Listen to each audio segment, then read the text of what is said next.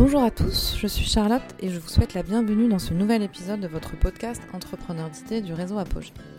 Comme chaque mois, je pars à la rencontre d'un projet remarquable et inspirant. J'ai pu rencontrer l'association Maintenir à Lyon et ses intervenants à domicile qui œuvrent chaque jour pour réaliser un accompagnement au plus proche des besoins des usagers en prenant en compte les réalités du quotidien. Pour ce podcast, j'ai recueilli le témoignage de Nicolas Clay, directeur de l'association. Cette présentation de l'association Maintenir est en deux épisodes. Je m'appelle donc euh, Nicolas Clay, je suis directeur de l'association Maintenir euh, depuis 2017 maintenant, euh, en étant présent dans les équipes depuis déjà 2006 quand même, et dans l'aide à domicile de manière générale depuis 2004. Donc ça remonte un petit bout de temps maintenant. Est-ce que vous pouvez nous, nous, expliquer un peu, nous donner l'historique de Maintenir? Alors, l'association Maintenir a été créée en 78 et euh, dès son projet d'origine, euh, avait pour mission principale d'intervenir certes auprès de personnes dépendantes, mais aussi et beaucoup auprès de personnes en situation de handicap. Mmh. Ce qui était une particularité effectivement du secteur, l'aide à domicile étant classiquement plus centrée personnes âgées. Euh, et donc du coup a continué bah, toute son histoire à travers cette, euh, cette mission et qui s'est euh, accentuée notamment encore plus dans les années 90 où la directrice à l'époque a pu accompagner les premiers projets de domicile qui étaient très innovants à l'époque de personnes en situation de handicap qui souhaitaient sortir des établissements et sur des projets qui étaient très novateurs parce que le cadre légal le prévoyait pas du tout. Euh, donc du coup, ça a renforcé effectivement cette euh, ça renforcé cette, comment dire, cette orientation de l'association et du coup bah, toute l'orientation aussi des professionnels et de leurs compétences en l'occurrence. Euh, puis arrivé, je fais un raccourci très rapide, mais puis arrivé sur les années 2000, où à partir de 2005, on a l'arrivée de la PCH et notamment aussi la loi sur euh, l'autonomie et, les personnes en situation de handicap et, les, euh, et la citoyenneté, où d'un coup d'un seul, effectivement, la notion de handicap et de domicile est couplée et on a beaucoup plus de demandes à ce moment-là de personnes qui souhaitent effectivement arriver à leur domicile.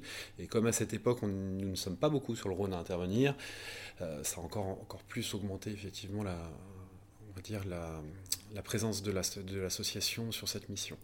Et puis, euh, on a effectivement arrivé après plus sur les années, on va dire 2012-2015, où là on commence à arriver effectivement dans une autre perspective de l'aide à domicile, où euh, déjà il y a énormément plus de structures que qu'à l'époque, et puis les, comment, les difficultés de recrutement qui ont commencé très tôt, et qui, euh, qui concrètement commencent à refaçonner complètement le paysage sur lequel on est aujourd'hui. Voilà.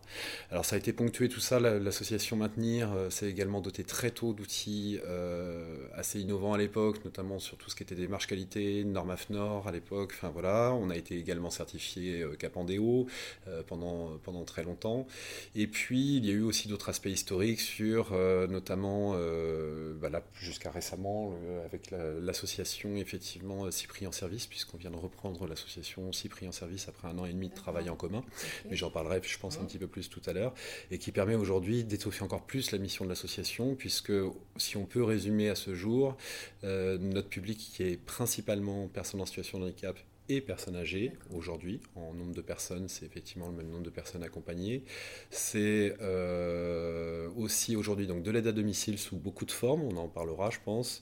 C'est également euh, toute une partie effectivement d'ateliers de, prévention, d'aide aux aidants, de transport adapté, euh, des partenariats aussi sur notamment tout ce qui est téléalarme, des ateliers informatiques pour les personnes effectivement alors âgées. Maintenant, c'est à partir de 50 ans, donc moi j'estime que c'est pas forcément personne âgée en l'occurrence, euh, mais c'est comme ça que ça avait été défini initialement. Donc un champ effectivement aujourd'hui d'ouverture et de proposition euh, de services euh, qui est en droite ligne effectivement par rapport aux besoins des personnes sur place qui, qui commence vraiment effectivement à être intéressant et avec des lieux d'ancrage qui sont, puisque historiquement l'association a toujours été dans le 7e et intervenait toujours sur la métropole de Lyon. Euh, aujourd'hui, on a la chance effectivement d'enfin pouvoir développer notre présence, euh, je veux dire physique, euh, sur à la fois Saint-Priest, à la fois Villers-Urbaine et à la fois Lyon 7e. Voilà. Et du coup, d'augmenter le projet, c'était d'augmenter la proximité de terrain à la fois avec les bénéficiaires de l'association, à la fois aussi avec ses professionnels, qui sont quand même nombreux, puisqu'aujourd'hui, bah, après et ce, rapprochement entre nos deux structures. Aujourd'hui, c'est plus de 250 salariés. Mmh. voilà, c'est plus de, c'est, on va dire, à peu près 700 à 800 bénéficiaires accompagnés quand même. et puis, plus, enfin, à peu près 240 000, 250 000 heures de prestations annuelles, sans compter les activités annexes que j'ai citées tout à l'heure. Voilà. Donc, ça fait du travail. Ça fait du travail. Est-ce que vous pouvez nous évoquer donc euh, un projet en particulier euh, qu'on pourrait qualifier d'innovant ou en tout cas d'inspirant? Oui, on va reparler. Alors le hasard fait que, en, je ne vois plus le temps passer maintenant, mais euh, en 2019, nous avons commencé effectivement à travailler avec trois autres associations euh, et un porteur euh, qui est donc, une association qui était porteur du projet et euh, un cabinet de un cabinet conseil sur effectivement une réponse à l'époque à un appel à projet de l'ANACT, mhm. l'Agence nationale pour l'amélioration des conditions de travail, mhm. et qui portait tout simplement sur comment travailler l'attractivité des métiers de l'aide à domicile à travers notre organisation également managériale. Et on a fait le pari à l'époque de euh, se baser sur euh, des expériences qui, existent également ailleurs, dans d'autres métiers, euh, sur ce qu'on appelait les équipes semi-autonomes. Alors c'est beaucoup le terme qui a été, qui a été utilisé pendant longtemps. Et donc, on a choisi de travailler ce projet et d'essayer dans l'aide à domicile ce type d'organisation. Alors ce type d'organisation, ça voulait dire quoi pour nous? Ça voulait dire bah, déjà réunir tous les professionnels dans des équipes avec des missions communes, mmh. alors qu'on est sur un métier qui est euh, souvent très isolé, plutôt à domicile en l'occurrence. Donc déjà euh, augmenter les temps de travail en équipe et les augmenter de manière drastique, puisque les conditions de ce projet étaient que chaque euh, salarié en équipe puisse se réunir deux fois par mois mmh. avec ses responsables de secteur et en plus participer activement à l'organisation de son travail à l'amélioration des situations chez les bénéficiaires, à se soutenir en équipe. Et tout, tout ce type d'action de, en domicile euh, était plutôt euh, centré sur le binôme responsable de secteur et auxiliaire de vie. Et au final manquait un peu de cohésion d'équipe. C'est ça. Voilà, donc ce, ce, euh, ce projet a, a, pu naître effectivement, et puis on a fait un double pari aussi à l'époque, c'est qu'on s'est dit, train, si les équipes euh, sont plus resserrées, si elles travaillent un peu mieux ensemble, il est peut-être aussi possible qu'elles puissent être, euh, on va dire, euh, des facteurs d'inclusion de personnes qui sont plus éloignées de l'emploi, étant donné que j'ai parlé tout à l'heure des problématiques de recrutement, et de faciliter également l'intégration dans un métier qui n'est pas simple, euh, mais qui est un beau métier, et euh, de, personnes qui sont plus éloignées de l'emploi et qui ont besoin aussi de repères et de soutien en particulier, euh, notamment sur les débuts. Donc on a fait également le pari, de, en même temps dans ce projet, de concevoir des parcours de formation en alternance ciblé et très individualisé pour des personnes effectivement euh, qui n'avaient pas forcément tous les prérequis au départ, avec des découvertes de métiers, des tuteurs qui étaient euh, formés, spécialisés aussi dans l'accompagnement de ces personnes, euh, un centre de formation dédié qui participait activement au projet, des liens quasiment hebdomadaires entre la partie formation et, la partie terrain, euh, et également tout le rôle, donc, euh, notamment du GAC-AMS, qui est un groupement d'employeurs euh, dont Maintenir fait partie des fondateurs, pour l'insertion et la qualification, et qui a ce rôle aussi très précieux d'accompagnement social de la personne, enfin socio, social et emploi, puisqu'ils accompagnent sur les, sur les deux dynamiques, et donc qui permet ce, ce suivi individualisé. Et donc l'objectif, c'était d'intégrer ces personnes très rapidement à ces équipes, ces équipes autonomes, et ce projet c'est très vite appelé le projet en vol. On a trouvé un nom. Voilà. Et pour la petite blague, les premières équipes devaient se réunir le 16 mars 2020. Ça n'a pas été la meilleure date, mais ça, on ne pouvait pas le savoir à l'époque. Donc tout l'enjeu a été euh, autour de ce projet de se dire, euh, OK, comment, euh, comment on tient la route quand même euh, dès que le confinement euh, allait s'arrêter, comment on allait avancer. On a eu les premiers discours en disant oui, mais les auxiliaires de vie pour faire des réunions en télétravail et ainsi de suite, ça va être compliqué, enfin, ou avec des outils. Et en fait, ce qui a été formidable, c'est que bizarrement, tout le terrain nous a fait mentir par rapport à ça. C'est-à-dire que du coup, au final, tout le monde a participé, même quand, alors, quand on pouvait faire du présentiel, on faisait du présentiel, mais on a eu un certain nombre d'équipes qu'on puisse réunir également en visio.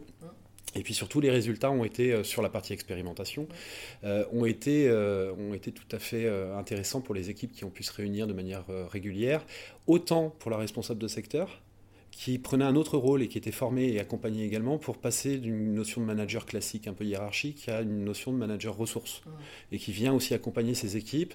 Et surtout, la philosophie de ce projet, c'est que de se dire, de se poser la question qu'aujourd'hui, comme la mission commune de tous ces professionnels, c'est quand même effectivement d'accompagner au mieux les bénéficiaires à domicile dans leur projet de vie, l'idée est de savoir qui finalement, à part le bénéficiaire, connaît le mieux les besoins du bénéficiaire, bah, c'est aussi les professionnels de terrain qui l'accompagnent. Et donc c'est eux qui activement doivent effectivement participer à l'organisation du service. Voilà, de cette manière. Donc le projet en vol a eu maintenant, euh, on va dire, trois bonnes années euh, derrière lui.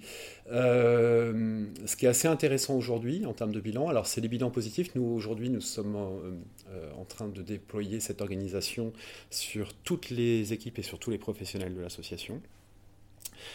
Euh, à l'époque, quand nous avons été chercher des soutiens dans ce projet, c'était euh, très novateur. Les gens nous regardaient un petit peu avec des yeux ronds. Il se trouve que très rapidement, finalement, beaucoup de personnes s'y sont intéressées. Euh, au point qu'aujourd'hui, même sur la métropole de Lyon, euh, il y a des soutiens qui sont prévus aujourd'hui pour euh, certaines structures qui veulent effectivement aller sur ce type de projet. Donc ça montre un petit peu que les discours qu'on avait à l'époque ont porté leurs fruits. Et puis, au-delà de ça, bah, tout simplement aujourd'hui, le, le GEC, qui est le fameux groupement d'employeurs dont je parlais tout à l'heure, en est à l'ouverture, je crois, à, en vol 3. C'est-à-dire qu'on a fait un envol 1 qui était nous, envol 2, voilà, et un envol 3 là, qui est en train de, de, se créer pour l'accompagnement d'autres structures un peu partout euh, sur ce type de transformation. Donc c'est chouette, c'est, on n'est pas au bout du tunnel, mais c'est chouette. Voilà. super.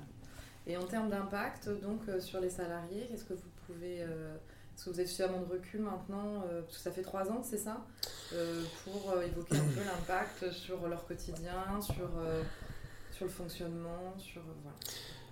Alors, ce qui est génial dans ce type de projet, c'est que chaque équipe est différente. Mmh. Donc, euh, je, ne peux pas donner, euh, je, peux pas donner les, euh, les orientations qui soient communes à chaque équipe. on va dire que ce que j'ai pu observer, ce qui a pu être observé, c'est que ça transforme profondément normalement la relation entre l'association et notamment le responsable de secteur avec ses équipes. Mmh. Euh, ça renoue vraiment, ça relie, puisque le projet, il y a eu un livre qui a été écrit en partie sur ce, sur ce projet, puisqu'il y a eu d'autres projets innovants du même style en France. Euh, c'est effectivement le fait de relier les personnes et relier les professionnels autour de cette mission commune qui est l'accompagnement des bénéficiaires. Donc après, on a des témoignages qui sont... Euh, euh, qui, sont, euh, qui sont effectivement saillants. C'est-à-dire, du coup, on, voit bien qu'aujourd'hui, la problématique, par exemple, de la planification des horaires en fonction des besoins des bénéficiaires, dans un contexte très contraint en termes de recrutement, par mmh. exemple, en termes de formation du personnel, eh bien, on voit bien qu'une équipe qui partage ces problématiques trouve bien mieux les solutions ensemble mmh.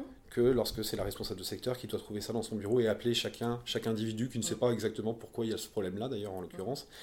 Voilà, donc déjà ça, ça on, a, on, a, eu quand même beaucoup de témoignages où finalement on a des équipes qui s'adaptent mieux aux urgences et aux problématiques. Et puis après, il y a la question tout simplement de la communication des informations. Du soutien en équipe. On a vu beaucoup de situations où les professionnels se soutiennent entre eux, mmh. euh, plus que euh, des fois on a des professionnels sur des équipes qui ne se croisent peut-être même pas. Mmh. Donc quand on fait une réunion par trimestre, bon, c'est peu. Euh, alors que là, on a des personnes qui se réunissent régulièrement, qui vont confronter leurs difficultés, qui vont s'étayer. Il n'est pas rare d'avoir eu des personnes qui ont dit Tiens, bah, viens avec moi tel jour, je vais te montrer tel geste. Tu verras, c'est beaucoup plus simple si, je te le montre. Et ça permet effectivement d'améliorer aussi euh, le, on va dire, le quotidien des salariés. Je dirais qu'aujourd'hui, ça nous guide aussi cette organisation sur d'autres projets. C'est-à-dire que là, typiquement, on a un autre projet aujourd'hui qui a vu le jour le 14 janvier très exactement. Ça fait un an qu'on travaillait dessus, qui était l'équipe Oxygène. Mmh. Euh, donc je salue au passage les professionnels qui sont engagés sur cette équipe. Et l'idée était tout simplement euh, de, former une équipe de, de tuteurs formateurs internes euh, issus du terrain, en l'occurrence, pour intégrer tous les nouveaux salariés.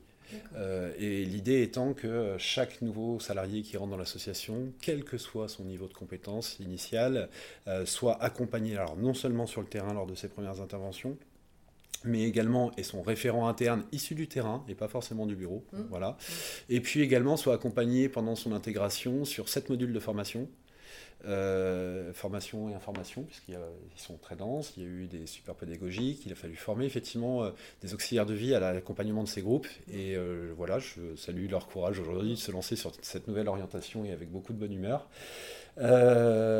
et, tous ces projets aujourd'hui naissent sur effectivement cette philosophie du projet en vol initial. C'est-à-dire qu'aujourd'hui, que ce soit les plannings, que ce soit les outils, que ce soit de, ce, de ce projet Oxygène, ont été construits avec et même parfois par les professionnels eux-mêmes. Mmh. Voilà, tout simplement. D'accord.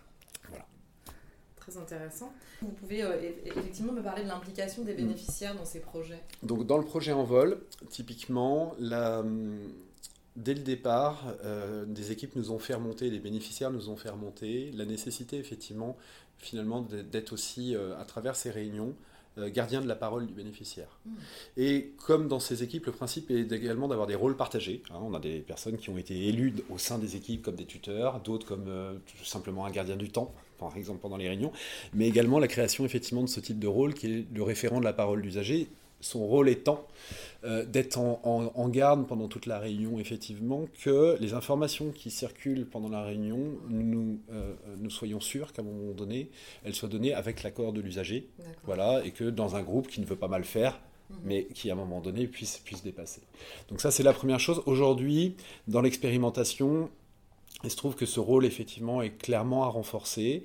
Et puis aussi, à, du coup, au passage, à rassurer les bénéficiaires de ce côté-là pour effectivement euh, qu'il euh, n'ait pas l'impression à un moment donné qu'on échange sur sa situation sans son accord, sachant que l'objectif principal de ces réunions est plutôt que les professionnels expliquent comment ils travaillent ensemble.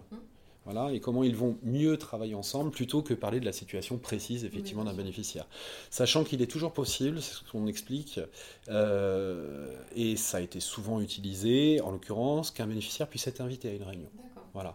Euh, alors c'est là où euh, le projet s'est lancé en plein Covid et que ça ne nous a pas permis de le faire, parce que beaucoup de personnes qu'on accompagne étant en situation de handicap pendant la période Covid, c'était beaucoup plus compliqué bien évidemment. Mais euh, il est aussi possible d'organiser par exemple un temps de rencontre à domicile avec, avec la responsable de secteur qui derrière effectivement pourra amener ça en réunion s'il le souhaite. Voilà. Et puis, il ne faut pas oublier non plus que du coup, on est aussi en alerte par rapport au retour qu'on peut avoir dans les enquêtes de satisfaction. On a aussi les bénéficiaires qui nous ont écrit. Nous avons des bénéficiaires qui nous ont... Euh, moi, je sais que j'ai eu un rendez-vous avec un bénéficiaire qui m'avait exprimé ses craintes par rapport à ça. Il avait peur tout simplement, par exemple, que les auxiliaires de vie... Euh, se mettent à organiser le planning, parce qu'effectivement, on voit dans certaines organisations euh, euh, très poussées que, les auxiliaires de vie peuvent être amenés carrément à organiser le planning, et c'est vrai que lui, ça lui faisait peur. Voilà, bon, il a fallu, on lui a précisé que c'était pas notre orientation première, en l'occurrence, mais il faut être à l'écoute de la, des inquiétudes par rapport à ça. J'espère que cet épisode saura vous inspirer. Merci à Nicolas Clé pour son témoignage. Les éléments pertinents de cet échange que j'ai retenus sont l'importance de l'intelligence collective pour la résolution des problématiques, l'implication des équipes dans la construction du projet Envol, une intégration des nouveaux salariés construite à travers le partage entre pairs, redonner une image dynamique et valorisante du métier par le projet Envol, et la mutualisation du concept Envol par l'essaimage auprès des autres associations.